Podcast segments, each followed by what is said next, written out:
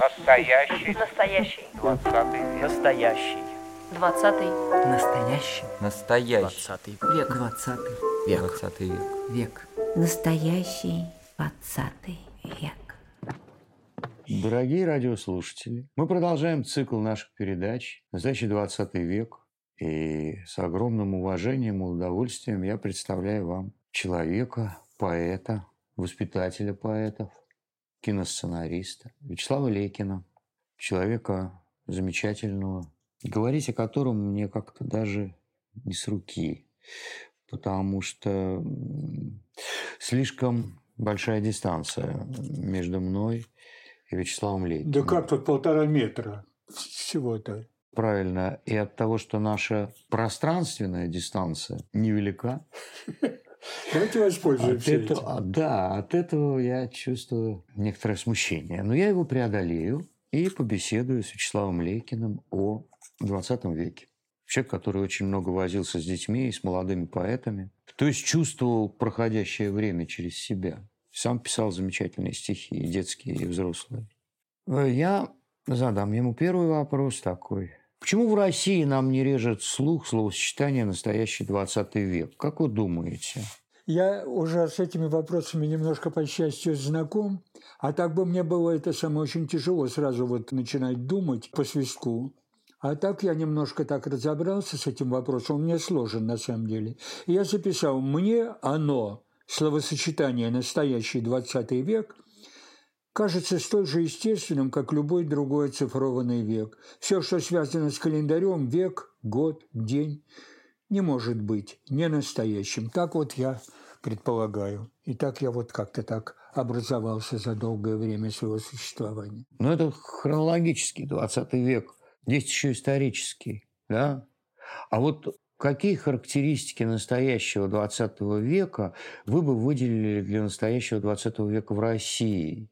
И отличаются ли эти характеристики от 20 века во всем мире? Ну, вот какие-то. Вот. Вы Знаете, с годами становишься к таким вот предметам не то чтобы равнодушен, а эм, как-то вот смущен возникающей порой необходимостью как-то вот это все классифицировать, как-то все это утрамбовывать внутри себя и делать из этого какое-то состояние натуры или чего-то еще. На самом деле, ну, меня больше вот увлекло, по-настоящему увлекло и полакомило, это вот то, что сменилось тысячелетие.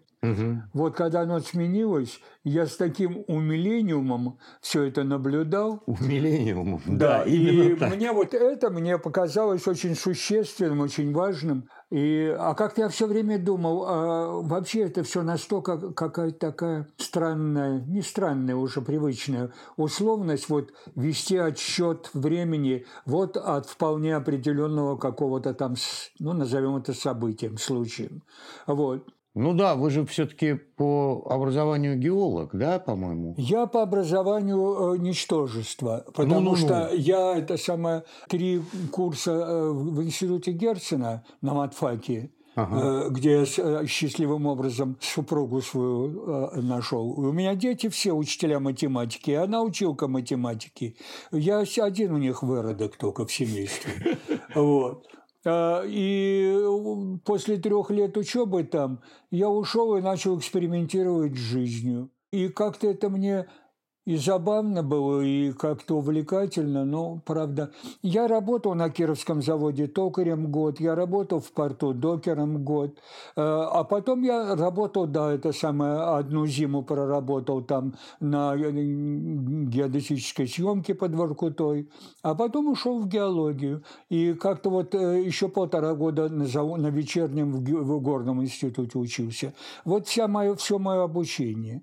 Ну, это на самом деле хорошее обучение для ну, в общем, поэта всяком случае, особенно. забавное получилось. И как-то так вот, что касается моей геологии, я просто не знаю, я до сих пор просто э, благодарю фортуну свою, которая вот мной время от времени и э, с увлечением занимается.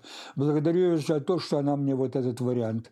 Потому что там изумительные были друзья, товарищи, работы, какие-то службы были тоже изумительно разнообразные, трогательные, всячески такие э, образовывавшие мне что, волю, здоровье, еще что-нибудь, не знаю. Вот.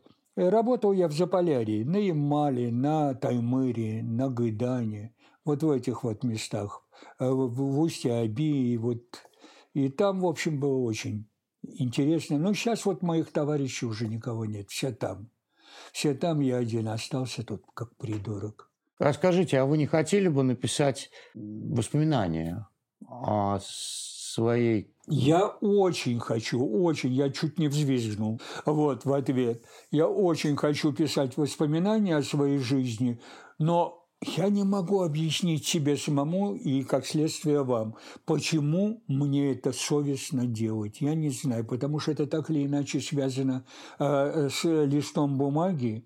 Я печатать-то не умею, как они все. Я должен ручкой выводить эти самые буковки, вот, шрифты. А это уже какое-то такое вообще тесное э, на меня э, взаимодействие, что я пишу какую-то чепуху. Мне все время, я и стихи-то писал все время, время сомневаясь в себе. А прозаический текст, вот хорошо, когда я с мамином работал, и это самое, писал всякие забавные тексты для его фильмов и для нашей э, театр, э, студенческой бригадки э, театральной, с которой мы везде путешествовали.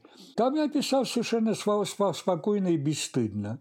А тут как только вот так вот, и мне уже дочка Танька сказала, папа, это будет не просто недосмотр свой, недогляд, это будет просто творческая подлость, если можно такой жанр вообще определить. А я не знаю, почему-то я сам себя раскормил, разбаловал, разъел таким вот образом, что мне все время кажется совестным заниматься этой ерундой. Напрасно, напрасно. Вот, например, я вот вас хочу спросить, вот одним из таких знаков второй половины исторического 20 века в России было разделение на мужскую и женскую школу. Вы разделились в 1937 году, да? Да, у меня тут записано, что как раз и был я по возрасту и по постановлению о разделении школ по полам одним из первопроходцев. И забавно, что школы вновь смешали, как только я закончил учебу в 1954 году. Словно бы акция эта рассчитана была именно на меня. А было это все, по нынешним воспоминаниям моим, вполне терпимо и даже замечательно. Во всяком случае, вплоть до института Герцена, между прочим, где, как вы представляете, э, девочек ихнего было... брата, же, девушек, да. Было просто больше, да. Барышни представлялись мне тогда, когда я в школе учился, существами романтичными, загадочными и в некотором ненавязчивом смысле желанными. Вот так вот. Да, это было очень все трогательно, очень естественно, и как-то я не могу сказать, что это вот... Я просто не понимаю. Вместе я учился вот только в Герцена. Нас двое мальчиков было в группе и 35 э, девочек. Вот. То есть из огня вы попали, из огня да, э, в полное мужской полымя. компании вы попали в полымя женской да. девичьей да, да, да, да, брашки. А поди выбери себе для... Вот, как я Томочку долго выбирал и мучительно. Вот. Для, для того, чтобы... Сколько мы с ней? 59 мы прожили, да, 59 лет прожили. Нет, а, если она ушла, ой, мы в 59-м поженились, это значит, в девятом году у нас было 50 лет, да, 59 лет. 59 лет. Да, мы вместе прожили. Понятненько. А какие у вас учителя были в мужской школе? О, вот это отдельное. Вы понимаете, Никита, это было после войны сразу, это 45-й год. Ну да. И у нас половина, половина мужики были. Причем почти все отвоевали. Только один, это самый э, Петр э, Дмитриевич Кормилицын, был, по-моему, из, это самое, из СМЕРШа.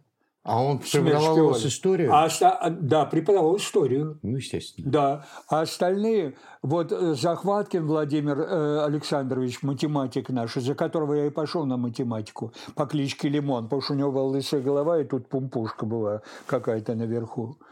Пумпончик. Э, у нас были еще один историк, у нас был директор школы мужчина, у нас был, а какой у нас замечательный был учитель психологии и логики. В девятом классе у нас была психология, а в десятом логика. Райцес Владимир Ильич, интересное имя. Да. Владимир Ильич.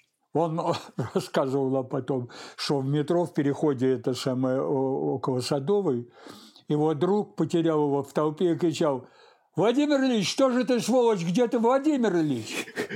Вот. И была неловкость, потому что публика реагировала на эти вопли. Ну, в общем, не важно. У нас были замечательные учителя, просто изумительные. Ой, а можно я стишок про школу прочту? Да, конечно, конечно. Вот. Не знаю, как-то так получилось, что понадобилось стишок. А, это было 55-летие нашего этого самого, а нас каждый раз собирали, э, нас Костенька Акулов, учитель физкультуры был, в школе с тем же номером 406 и каждый раз собирал наш выпуск, и по- вот этот 55, это был последний, и Костя попросил стишок сделать. Я сделал стишок, он отнес, и Царскосельская газета наша напечатала объявление, а стишок «Была бы жизнь докучливо пустая». Ни песню спеть, ни поле перейти, когда бы не 406 в начале бесконечного пути. Не в нынешних, а в предыдущих стенах мы кое-как, а все-таки росли. Растрепанных, худых, послевоенных, какие нас учителя пасли. Пока мать свобод своих шалели, почти что все, не знавшие отцов, они нас понимали и жалели, и выучили жить, в конце концов. И вот страницы жизни вспять листая, и снова возвращаясь к нам сюда, я понял, что 406-я особенная школа, господа. Конечно, здесь особенные дети, особенные здесь учителя, но главное, что вряд ли есть на свете такая же, как эта вот земля. И вот повсюду май, пестреют долы, в крае веселый ток гемоглобина, а на душе привольно и светло. Недаром выпускник соседней школы нас уверял нам целый мир чужбина, отечество нам царское село. А вы недалеко от лицея учились? А? Нет, нет, у нас все тут недалеко. Мы, э, эта школа, я не знаю, вы село наше знаете немножко? Нет. Нет, ну, напротив парка одного. Вот есть такие ворота любезным моим сослуживцам, Александр Да, Первый. да. Вот рядом с этими воротами, вот на углу наша школа. Теперь эта школа, естественно, милиции. А 406 совсем рядом с, на улице, которая называлась совершенно по-идиотски улицей Труда. А сейчас, слава богу, вернули и Леонтьевскую. Ага. Вот где как раз и эта школа, и раньше была 411, которая до этого была школой, где училась Ахматова с Гумилевым, вот, и, а сейчас там музыкальная школа. Вот, и все это тут у нас так рядом, и так тепло и нежно воспринимается, и как-то так вот мы зависимы, жители этого вот городка, этого села. Ну вот, и вот это такое вообще, ну я не знаю, по-моему, очень какое-то такое э, понятное, постижимое вот ощущение, что вот жить в царском селе – это просто полный выигрыш по непонятной программе. Подождите, а вот тогда я новый вопрос задам. А как э, вы попали в царское село и в этот дом? Это старый дом или он построен после войны сразу? Это ижорские дома, два эти дома напротив друг друга. Они построены в 1935 году, или в 1934 или 1935 году. Ага. Вот. Построены вот эти две четырехэтажки. Почему ижорские? А, и, и здесь все работали, был, ходил поезд до Колпина, такая узкоколейка такая была. И где-то он перестал, эта узкоколейка перестала где-то году в 60 в 60-м существовать, даже пораньше чуть-чуть. А до этого отсюда утром все, и моя мама в том числе, топали на этот поезд. И ехали на И Ижорский ехали завод? на Ижору, и там пахали. Вот потом возвращались. Тут даже одно время в третьем подъезде жил директор Ижорского завода. Я с его сынишкой, э, по-моему, Димкой, а огромный, это самое, на срезе по диаметру был чудовищно, прият предполагал, огромный. Мы с ним как-то сдружились, э, это очень, может быть, смешно звучит, потому что я тогда был в шестом классе, сдружились на своем интересе, а не скажу любви, интересе к Александру Сергеевичу Пушкину. Ага. Потому что у него был этот самый полный вот этот вот э, 17-томник, но там два тома были еще удвоены. Вот. Э, И мы там рылись, а у Пушкина столько скобрезятины, кроме всего Ну, прочего. конечно. А мы находились в этом как раз интересном возрасте, когда подавали еще- нам всякую скобрезку. Да еще в мужской школе. Да, еще в мужской школе, да. В мужской школе я помню, как я с Манайкиным дрался. Это э, пятый класс. Там же не просто так все было, там все было узаконено. На перемене все выходили, окружали, и мы начинали драться. Мы уже поссорились там где-то на переменке, это самое на первой же, и это самое решили дать друг другу по морде свозить. Нет, нас окружили, сказали во двор. Мы пошли во двор, нас окружили «бейтесь». Вот, до первой коровянки. Мы тычем, тычем друг друга, а коровянки нет и нет. После уроков снова потом звонок, мы пошли учились, после уроков еще пошли. И все-таки какую-то коровянку он вам не организовал.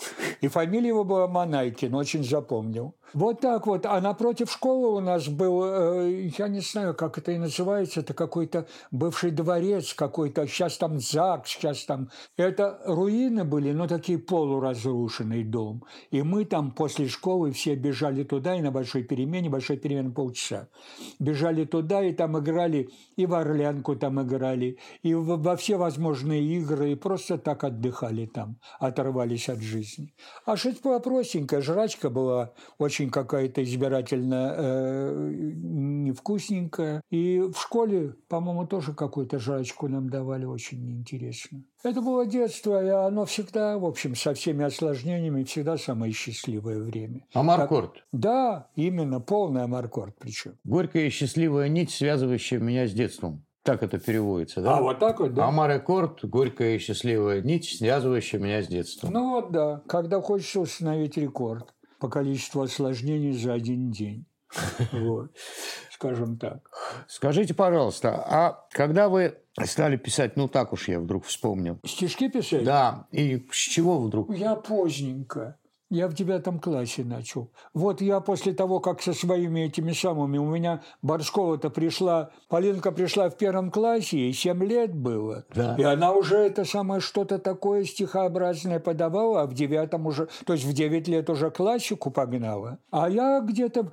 Тут простенько все было. Это очень забавная история. Вкратце она выглядит так, что я полюбил девушку Лину Гандельсман. Ну, как полюбил? Она мне понравилась, и я ей тоже, в общем, не показался, видимо, омерзительным.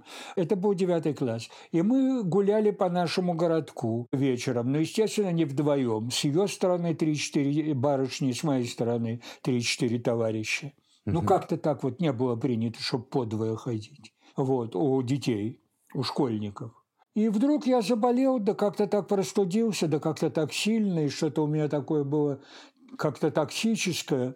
И завалился, вот мы жили тогда это той, в той самой маленькой комнате, да, естественно, все коммуналка была. Вот тут в этой. Да, тут жила семейка, там в соседней комнате семейка, и там мы с мамочкой. И я стал вдруг писать стихи о любви. Вот, это были первые стихи, и они оказались о любви. До сих пор неловко и трогательно. Вот. И после этого как-то, а, когда я уже в классе, уже потом вернувшись э, после хвори своей, уже в девятом, во второй половине девятого и в десятом, я уже, они меня, мною просто пользовались. Я уже писал и гимн 10 Б писал, я уже там всякие газетки мы выпускали под названием «Шила», где она вся в моих стишках была, полускобрезных и так далее. Вывешивали к нам из других вот десятых, у четыре десятых было, все приходили смотреть, читать и переписывать. И вот как-то так пошло-поехало. А скажите, пожалуйста, вот вообще-то в вашей жизни, как человека общественного, наверняка вы ощущали какие-то переломы. Вот, по крайней мере, дважды. Или я ошибаюсь? Вот вы ощутили в какой-то момент после школы, что началось какое-то новое время? Вот именно после школы? Или нет? Мы были все тогда так образованы, непонятно кем, но понятно зачем, чтобы ничего лишнего не ощущать. Мы ощущали только сегодняшний день. Он нас устраивал всячески. Если не устраивал, был скандал. Мы скандалили друг с другом, и эти скандалы друг другу вот, э, поверяли, и все такое. Я помню, как э, 5 марта э, хоронили Иосифа 1953, Виссарионовича. да, да. Прекрасно помню, мы со Славочкой Забалканским, моим дружочком, играли в снежки, еще снег лежал везде. Играли в снежки на Октябрьском бульваре, и как-то нам совершенно было как-то, ну, умер и умер, ну, человек же, а все уже 70 лет уже отпрыгали, 4 года назад это самое отпраздновали, вот, и все такое. А барышни, вот барышни воспринимали это э, трагически. У них вот э, в 409-й школе было э, это самое замечательное совершенно угол такой, стоял портрет э, какие-то, ну, я не знаю, просто какое-то самое э, капище было. И э, рыдающие девчонки сменяли друг друга в карауле. А мальчишкам как-то это все было, в общем. У нас, правда, один мальчик – Наша его фамилия, но неважно, поехал в Москву на похороны. Тогда О, же Господи, было это да, самое... Столпотворение жуткое. Да, тогда столпотворение, ему пришлось э, слезать, с- это самое, с поезда слезать где-то километров за 30 до Москвы. Вот, потому что поезд остановился и не хотел ехать. Видимо, закрыли, запретили, потому что там уже полно народу было Ага. со всей страны. И он пешком топал туда. 30 километров? Ну, 30, что-то в этом роде. Но он и соврать мог бы, господи. А мы все врали друг другу, а как же по-другому ты проживешь? Я забыл сказать про школу, это ведь забавно. Когда вы меня спросили, Никита, в 45 году я пошел, мы приехали с мамой сюда жить, Пушкин. Я уже должен был во второй класс идти. И тут единственная школа. У нас же почти все было полуразвалено. А этот дом... Этот дом, он был там во втором подъезде разваленный, там был склад немецкого оружия. И из-за него, это потом могу отдельно рассказать, это было очень забавно и трогательно. И пара мальчиков погибла, взорвались. А тогда все время взрывы были. Вот тут девушка с э, коровой на Софийском бульваре взорвалась. Там везде разброшены игрушки с минами были еще тогда. Но неважно, важно, что вот напротив московских ворот, вот это здание школы до сих пор, оно сейчас 500-я школа, она была единственная э, школа тогда в Пушкине, послевоенном. Вот, средняя школа, еще была какая-то 408-я в Софии четырехлетка.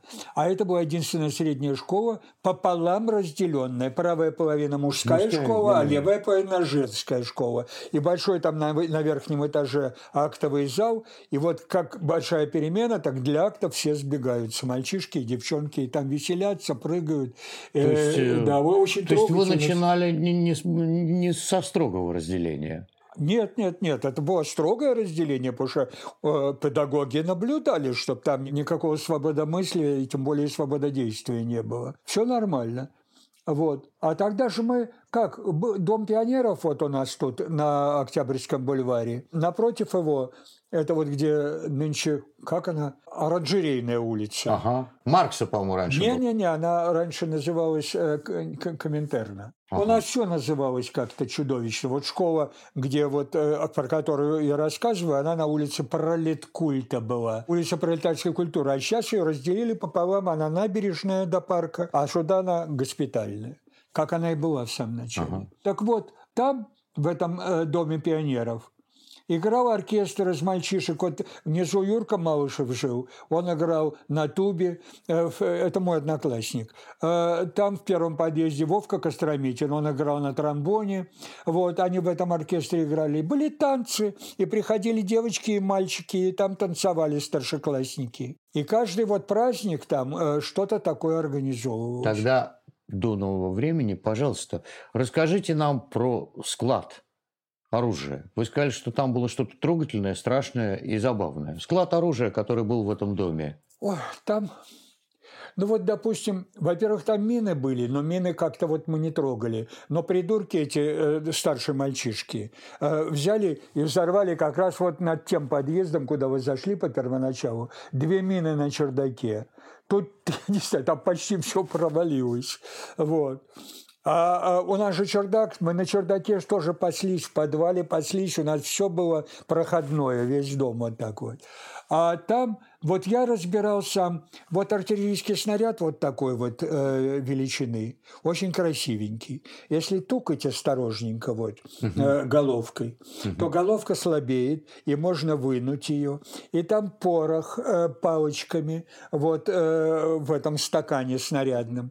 А на дне мешочек с порохом специальным, который на, на запале лежит, там а внизу запал. И э, этот порох, у нас же голый двор, это сейчас вот все зеленое, просто лес, парк у нас. Вот это был голяк полный. Там футбол, это самое футбольное поле, там футбольное поле. И как-то, а тут еще волейбольное. В 45-м, 46-м, 47-м э, сеновал был, и эти самые сараи, где э, коров держали. И коров за переезд гнали каждое утро. Там это самое. Люди держали коров. Вот Славочки Забалканского, моего дружочка, конечно, любимого. Мамочка держала Татьяна Васильевна коровку и гнала ее туда и все такое. Зато у них молочко всегда было. Ну вот как-то мы так жили, село было. Вот, было весело. Но это самое, мальчик э, тут третьем подъезде жила семейка, я забыл, как фамилия, ну, забыл.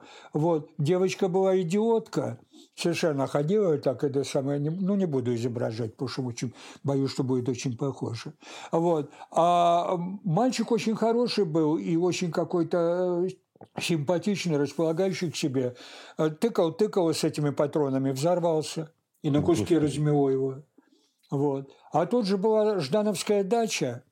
Она и есть Ждановская до сих пор. Там институт переливания крови сейчас. А тогда была э, Ждановская дача. Андрей Андреевича Да, Андрей Андреевич, у другого и- Жданова там, другой Жданов это там уж это и самое. его сына Юрия Андреевича. Да, там это самое, она была как-то так пробомблена интересно, или сгорела так интересно, что на втором и на третьем этаже балки. Балки, балки. Вот балки где-то вот как между нами расстояние сейчас вот, о которое мы уже отметили. По этим балкам мы играли в пятнашки, прыгали от стенки до стенки. Стоим и начинаем тык-тык-тык-тык-тык, перебежали туда. И кто, кто это самое? Иногда проваливались. А с, третьего, а с третьего этажа, когда проваливались, то уже больше не прыгали. То есть Вот. уже Были такие несколько. Вовка Волосевич однажды. Ну, в общем, неважно. Для Вот. того, что просто, я надеюсь, он не убился, а, Нет, нет, что-то ногу повредил сильно. а так, в общем, просто А полетел. так по- это самое еще и ухмылялся радостно. А теперь попробуйте вы. У нас это самое... Какие игры были? Лапта, во-первых. Вот. Во-вторых, штандер. Что такое штандер? У него стандарт, видимо, все-таки. видимо. Штандер, штандер. В-третьих, э, лунки. В-четвертых, э, папа загонялу играли. Казаки-разбойники играли. В общем, вот э, мы же, вся жизнь была на улице, все квартиры были коммунальные. Не коммунальная была только квартира, это самое, где директор завода жил, и где Генка Ляпсин напротив жил. А У него папенька был начальник цеха на, на, на Ижевском заводе. У них была двухкомнатная квартира самостоятельная. А все остальные коммунальные. Никаких телевизоров не было, никаких, тем более компьютеров никаких не было. И вся жизнь была на улице. И в школе, и на улице. Ну, делали уроки, приходили, да, но Быстренько. куда от этого деться. Вот. И было очень как-то весело, разнообразно. И... Но все-таки вопрос. Вот э, вы чувствовали, что вот было старое время тогда, в 50-х, а вот наступает новое? Или вы этого не почувствовали? Нет, нет. Э, Вы понимаете, это даже хорошо, что мы ничего этого, что мы никаких вот этих перемен, пересменок временных не чувствовали.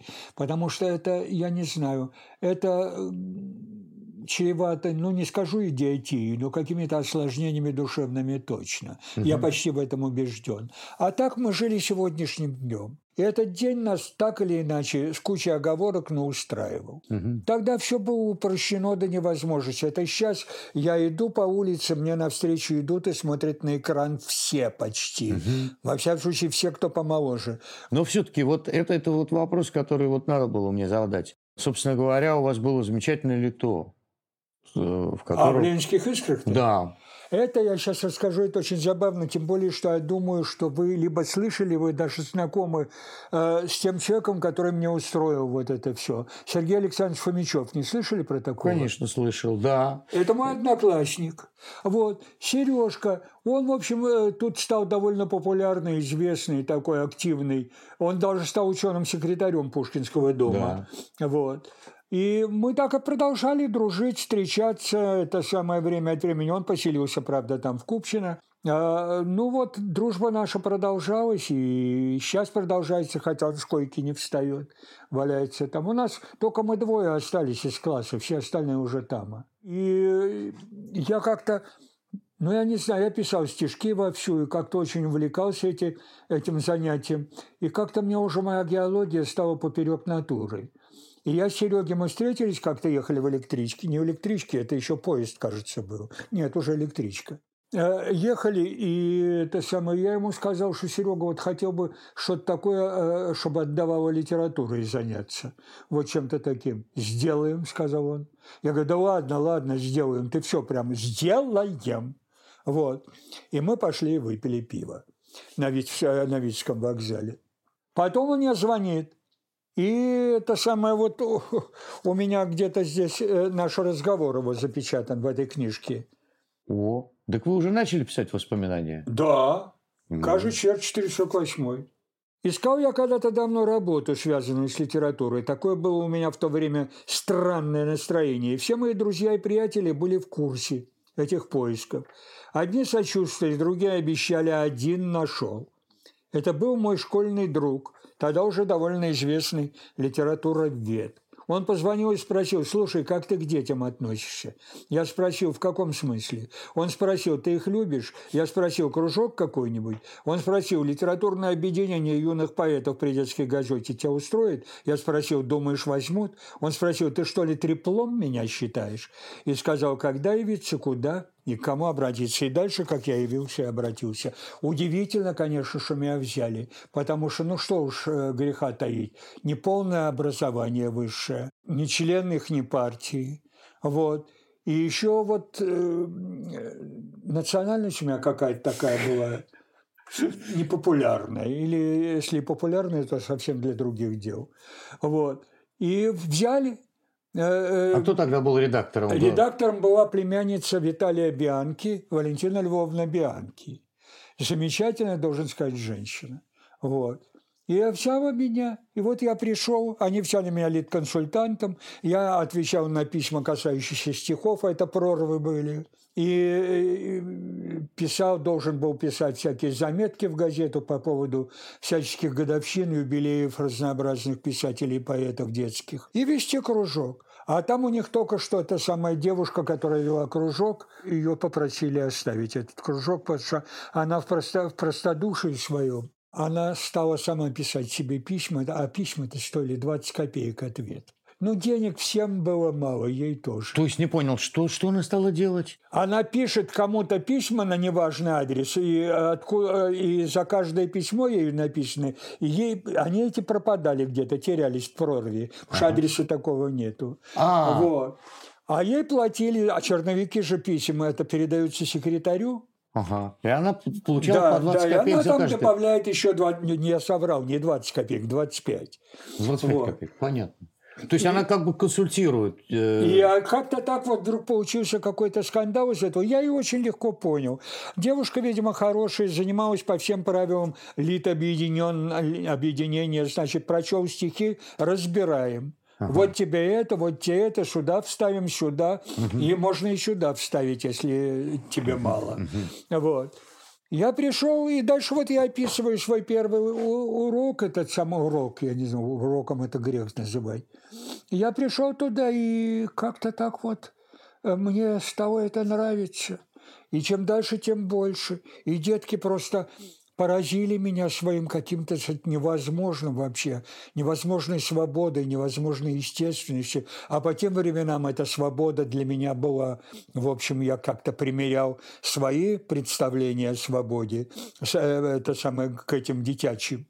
Вот. И меня, в общем, как-то начало э, пере, все это переерзывать, переме, перемешивать. Меня я стал ну, я не знаю, не то чтобы детство возвратилось или я впал в детство. Нет, я просто увлекся вот их способами назирания и фиксации жизни. Угу. Вот. Мне это стало невероятно нравиться. Это всегда шло напрямую, это всегда шло без оговорок, это всегда шло без робости. Угу. И я очень этому радовался, и как-то во мне это... И они меня воспитали, я стал писать, я даже сам почувствовал, я стал писать немножко лучше. Вот чем писал.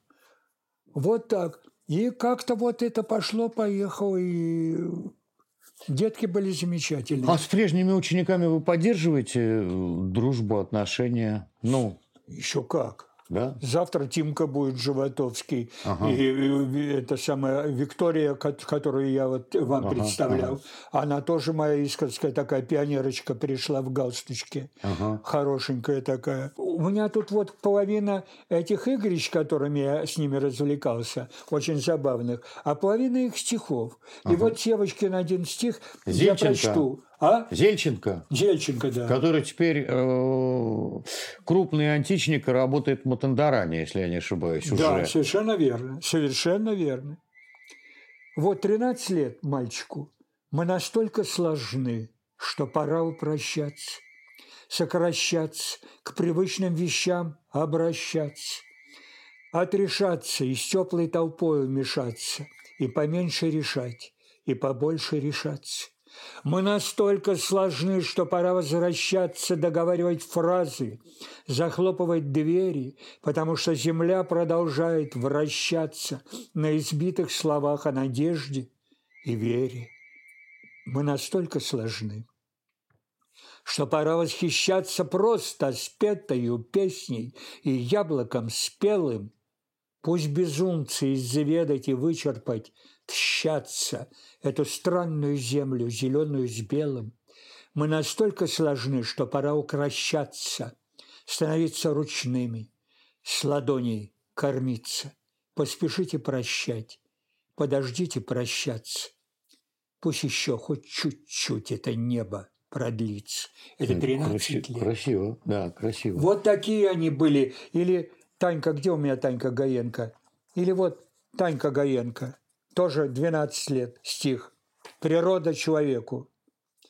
Оставишь дом и магазин, спалишь свой дорогой бензин на алтаре мотора, и снова явишься бандит, самоуверенный сердит, в который раз, в который. Вернешься ты ко мне как враг, и будешь пахнуть кое-как какой-нибудь детой, и будешь рвать, кусать и мять, совать, куда попало пять, валяться неодетый. И вот, присыщенно ленив, окурок на землю ронив, потопаешь к машине.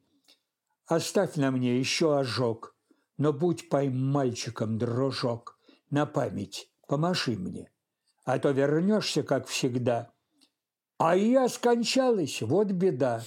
От севера до юга. Вот это, милый, будет месть.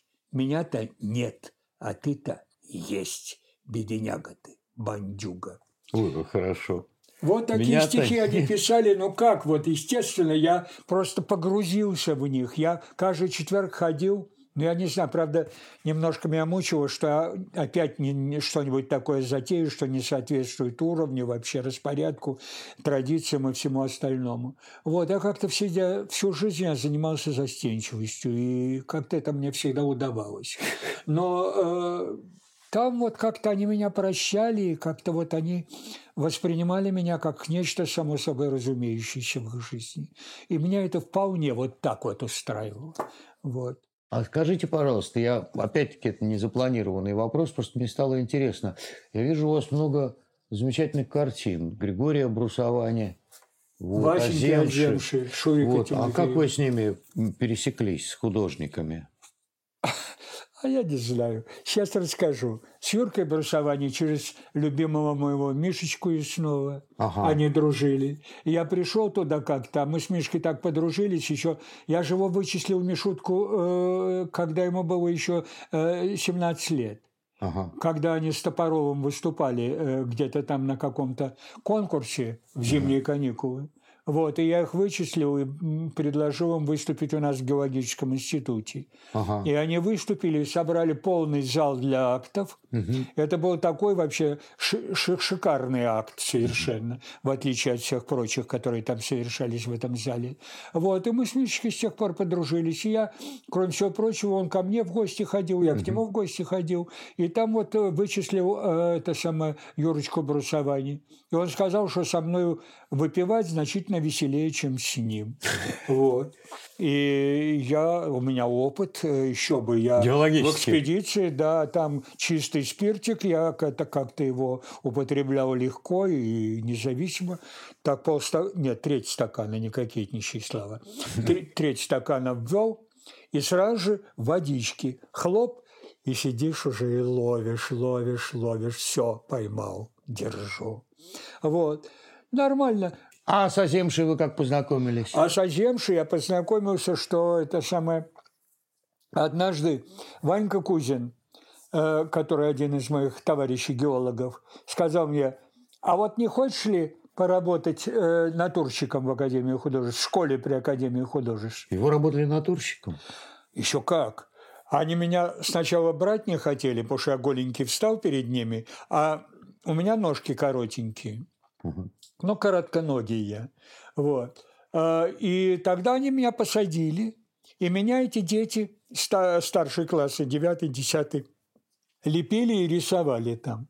И я ходил туда за счет уплотненного рабочего времени, я убегал это самое туда и там, но зарабатывал. Если бы я это самое был голенький, мне платили бы рубль в час, а так мне платили 80 копеек. То есть вот ножки мои на 20 копеек короче, чем это самое вообще ожидалось. И там вы познакомились с Аземшей, А? да? И там да, вы- и он был один из этих самых. Вот. А потом Ванька взял их э, в 10 классе, его и его товарища, э, и э, к нам в экспедицию приволок рабочими.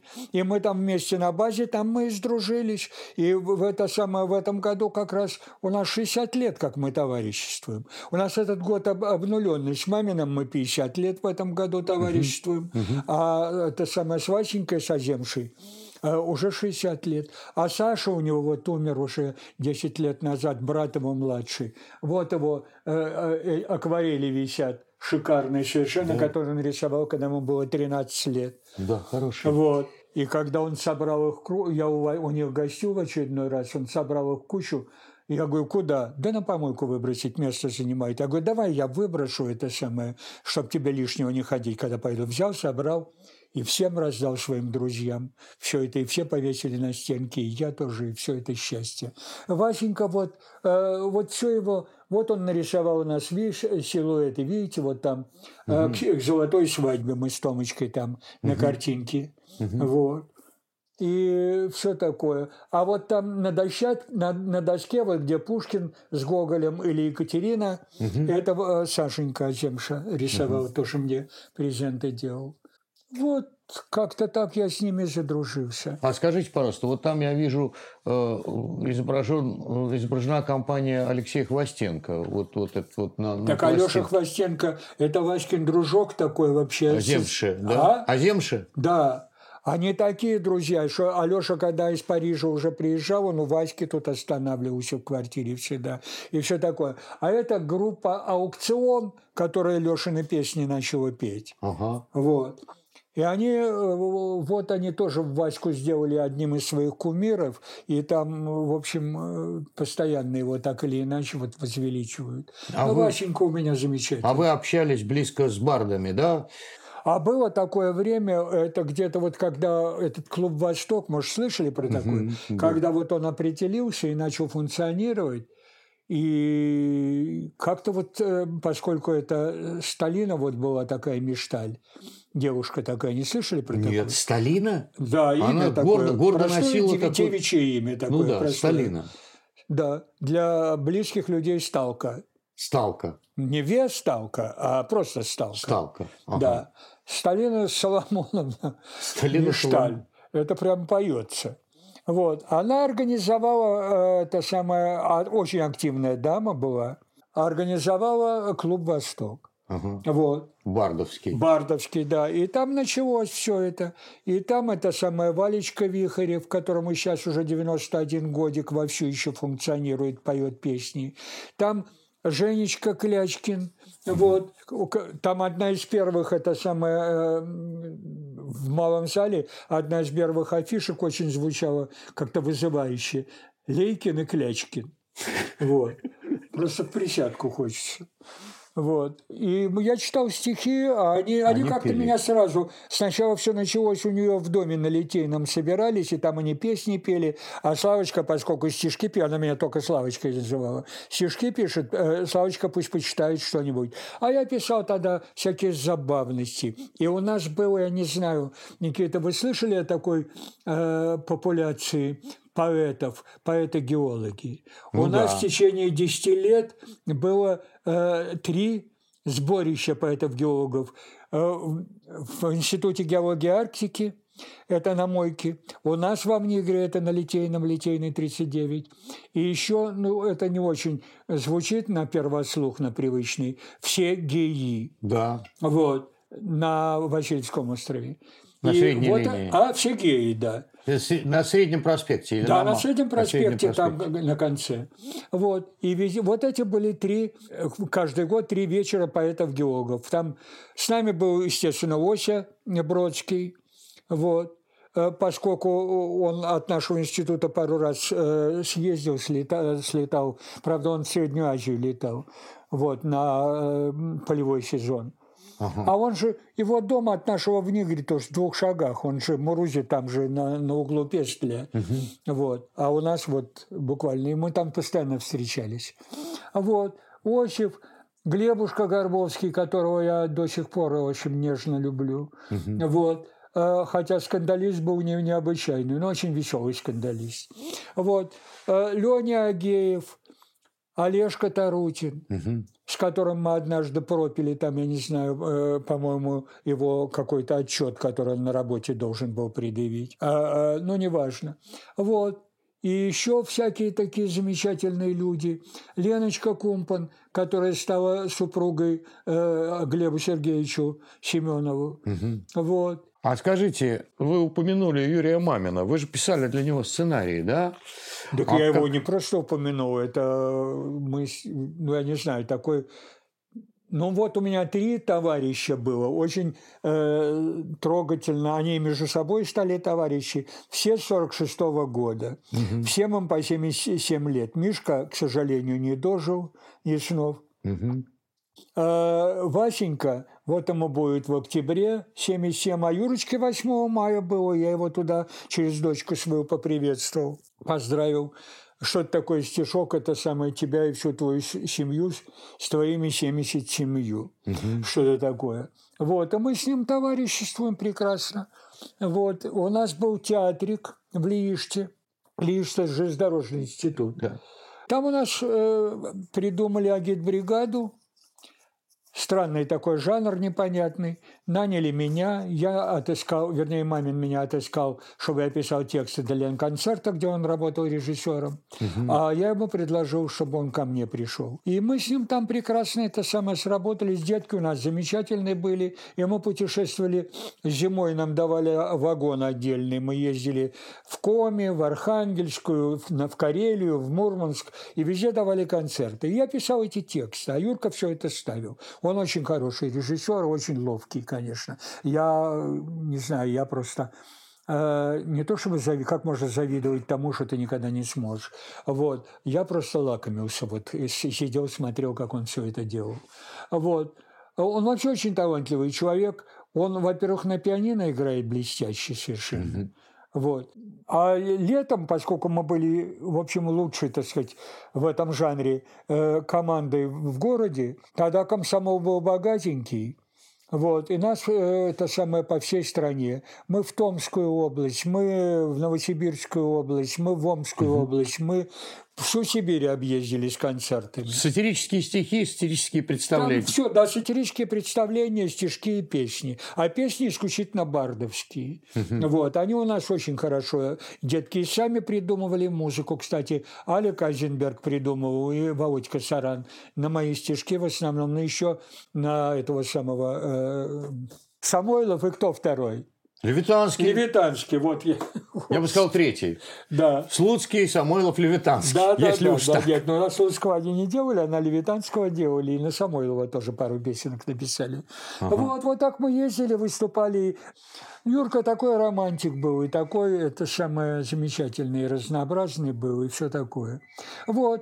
А потом ну, как-то вот получилось так, что его взяли на э, Ленфильм, и он э, был ассистентом сначала режиссера у Микаэляна, потом у Авербаха что-то такое работал, потом э, Витька, Витенька, Ви- Виктор Аристов его взял на порох, и еще на какой-то Ассистентом. фильм. Да. А? Он порох Уже снимал вторым ассист- режиссером, да. Вторым режиссером Да, был. да, да. А потом его от Ленфильма послали на эти самые, на высшие режиссерские курсы в Москву, к Рязанову на курс. И после этого, и вот я, и Юрка мне говорит, давай это самое, Славочка, делай мне это самое, э, курсовую работу. Я придумал один маленький сценарий, второй маленький сценарий. Потом через два года их выпускали, сделал диплом. Ну, такой он трогательный фильмик получился. «Желаю вам» он назывался. Вы не видели? Нет, Конечно. нет, к сожалению. Он, мы потом с Маминым хотели уже вот недавно, лет 20 назад, сделать большой фильм, поэтому, ну как. А потом у него появился тут это самое Володя Вардунас, очень талантливый сценарист. И Володя ему написал сначала «Праздник Нептуна», Потом фонтан. потом фонтан, вот. Потом мы все, потом я э, как-то так получилось, что я делал э, имитатор сценарий, делал, писал для Юрки, но ему как-то не дали, Рязанов почему-то не дал э, этот э, фильм снимать, денег не дали и все. В результате он уступил это э, на Давженко, на это самое там Олег Фиалко был такой режиссер. Вот, имитатор не получился, но зато получился бакенбарды у нас получились. Да и окно в Париж получилось. Да, окно в Париж тоже получился. А очень забавный. Вы не видели, Никита, последний Юркин здесь фильм Нет, к сделали? сожалению. А, не думайте про белых обезьян. Нет, не, не- к сожалению, не видел. Вот. Это забавно и трогательно, что Юрка вдруг решил, придумал, чтобы я все это в стихах сделал. Ага. Вот. Ну, как этот Гладков, э, это самое, А, гусарская баллада. гусарскую балладу, как «Весна в Москве» Гусева. Вот. И я вот третий в этом, э, это самое, э, в этой команде. Я написал, все они там говорят стихами, вот, разнообразными. Вот такая забавность. Какие из современных стихов а, вам запомнились, вам показались наиболее Ну, убедительными? мне проще назвать авторов. Да? Да. А из современных, я не знаю, когда начинать отсчет вот для нашего разговора этой современности, потому что когда я э, это самое только-только начал въезжать, входить э, в это состояние, состояние любителя, ценителя, употребителя поэзии, вот, тогда э, так выбор был какой-то такой простодушно никакой. Вот. Но мне тогда нравилось вот эти стихи Гудзенко, военные стихи, Панченко. Нас не надо жалеть, ведь и мы никто Да, не да, да, да, да, да. Так в блиндаже хранят уют коптилки керосиновые, так Ага, дыхание берегут, когда ползут на минный вой, так раненые кровь хранят. Руками сжав культяпки ног, был друг хороший у меня, и дружбу нежная берег, и так далее. Это гениальные стихи. А тогда это все так любил, они романтичны, они очень жизненные, очень ловко приготовлены. Я еще любил потом вдруг это самое, через которое это время образовался поминальник по ребятам, которые погибли на войне, вот этим молодым Коган, Кульчицкий, Всеволод Багрицкий. Вот. Я очень любил стихи очень Левитанского и Самойлова, очень любил стихи э, Межерова. Кто еще там был? Ну, естественно, просто естественно не придумать. Это, конечно, Арсений Тарковский. Мгм. Вот, это замечательный поэт, один из самых любимых моих поэтов. Ну, естественно, тоже, опять-таки, вся эта антика, которую я читал и перечитывал, и продолжаю, и продолжаю этим насыщаться и пересыщаться. Начиная с Катула, которого, между прочим, тут вдруг это самое нашел в книжке, переводил некто Витя Соснора. Вот. Ну вот, а сейчас вот из питерских, ну, мне, мне немножко неловко сознаться, но мне нравятся стихи Вадика Пугача очень. Мне нравятся стихи Нинки Савушкиной. Они настоящие. Мне нравятся стихи, есть такая Людочка Павлова, вот, она же Севрюгина э, по мужу. Вот, она пишет просто роскошные, совершенно замечательные классические тексты. Просто изумительные. А скажите, вы можете прочесть самое свое любимое стихотворение? Или таких нет? Свое? Или... Чужое? А, вот! Я, я прочел этот вопрос, и я порыскал, порыскал внутри себя. Давайте я прочту, это будет забавно, наверное, но это так и есть. Это одно время, когда я осваивал только азы поэзии, вот, я э, вдруг увлекся, как тогда это было принято у, у молодых людей. Это был Маяковский. И как-то так вот это все э, у меня, я не знаю, я просто заколдован был, угу. вот ранним Маяковским. Угу, вот. Потом я уже читал Коробчиевского, и его претензии, его укоризны. Я понял и вполне разделяю частично. И Шенгели тоже, mm-hmm. эти самые, тоже бесконечные. И по, по эстетической, поэтической, по кому угодно части. Но мне все равно остались несколько стихов в памяти. У меня память совершенно дырявая. Я стихов не помню, я ничего не о своих стихов. Помню, наверное, два или три. Угу. Вот он написал где-то, когда ему было 20 лет, Маяковский, э, написал, как он назвал жанр трагедия, Владимир Маяковский. Угу. И там есть э, человек с двумя поцелуями. И монолог его. И я этот монолог, он меня врезался, въелся просто, и до сих пор он во мне роскошествует. Одному человек, э, Одному грязному и большому человеку подарили два поцелуя. Человек не знал, что с ними делать, куда их деть. Город весь в празднике возводил в соборах Аллилуйя. Люди выходили красивое надеть. А у человека было холодно, и в подошвах дырочек овальцы. Он взял поцелуй, который побольше, и обул как галошу. А мороз ходил злой, укусил человека за пальцы. Рассердился человек, я эти ненужные поцелуи брошу, бросил. И вдруг у поцелуя выросли ушки. Он начал вертеться тоненьким голосочком, крикнул «Мамочку!». Испугался человек, обернул лохмотьями души своей, дрожащее тельце. Понес домой, чтобы вставить в голубенькую рамочку. Долго рылся, в пыли по чемоданам искал рамочку. Обернулся, поцелуй лежит на диване. Огромный вырос, смеется, бесится. Господи, заплакал человек. Никогда не думал, что так устану. Надо повеситься. И пока висел он грязный, жаленький, в будуарах женщины, фабрики без дыма и труб, миллионами выделывали поцелуи, большие и маленькие, мясистыми рычагами шлепающих губ. Вот такой стих мне запомнился. Гениально. А давайте я свой стих один прочту. Хорошо, отлично, давайте. Называется «Поэты прочие». С рабочим сундуком наперевес Художник едет в пригородный лес, Фехтует кистью до изнеможения, Чтобы обозначить посреди холста Восторг шмеля, волнение листа, Печуги неопознанной кружение. А в это время друг его поэт, Вот робо влив клико или моэт, Да что уж там обычную сивуху, Крутой и монолитный, как скала, Смахнув издержки жизни со стола, Устраивает музом групповуху. Актер с утра оттачивает роль, а вечером разбойник, шут, король, Ломая руки, пребывая страстно, Он будет подло лгать и зло шутить, Чтоб публика сумела ощутить, Что ежели сравнить, то жизнь прекрасна. А в это время друг его поэт из шансонета делает сонет, из анекдота мастерит балладу, затем с невольной пеною у рта он этим даму подчует, и та струит в ответ искомую руладу. Вот пианист. Дела его просты. Он должен репетировать персты. Часами дребезжит клавиатура, поскольку меломану по душе его неповторимая туше, отменная его аппликатура.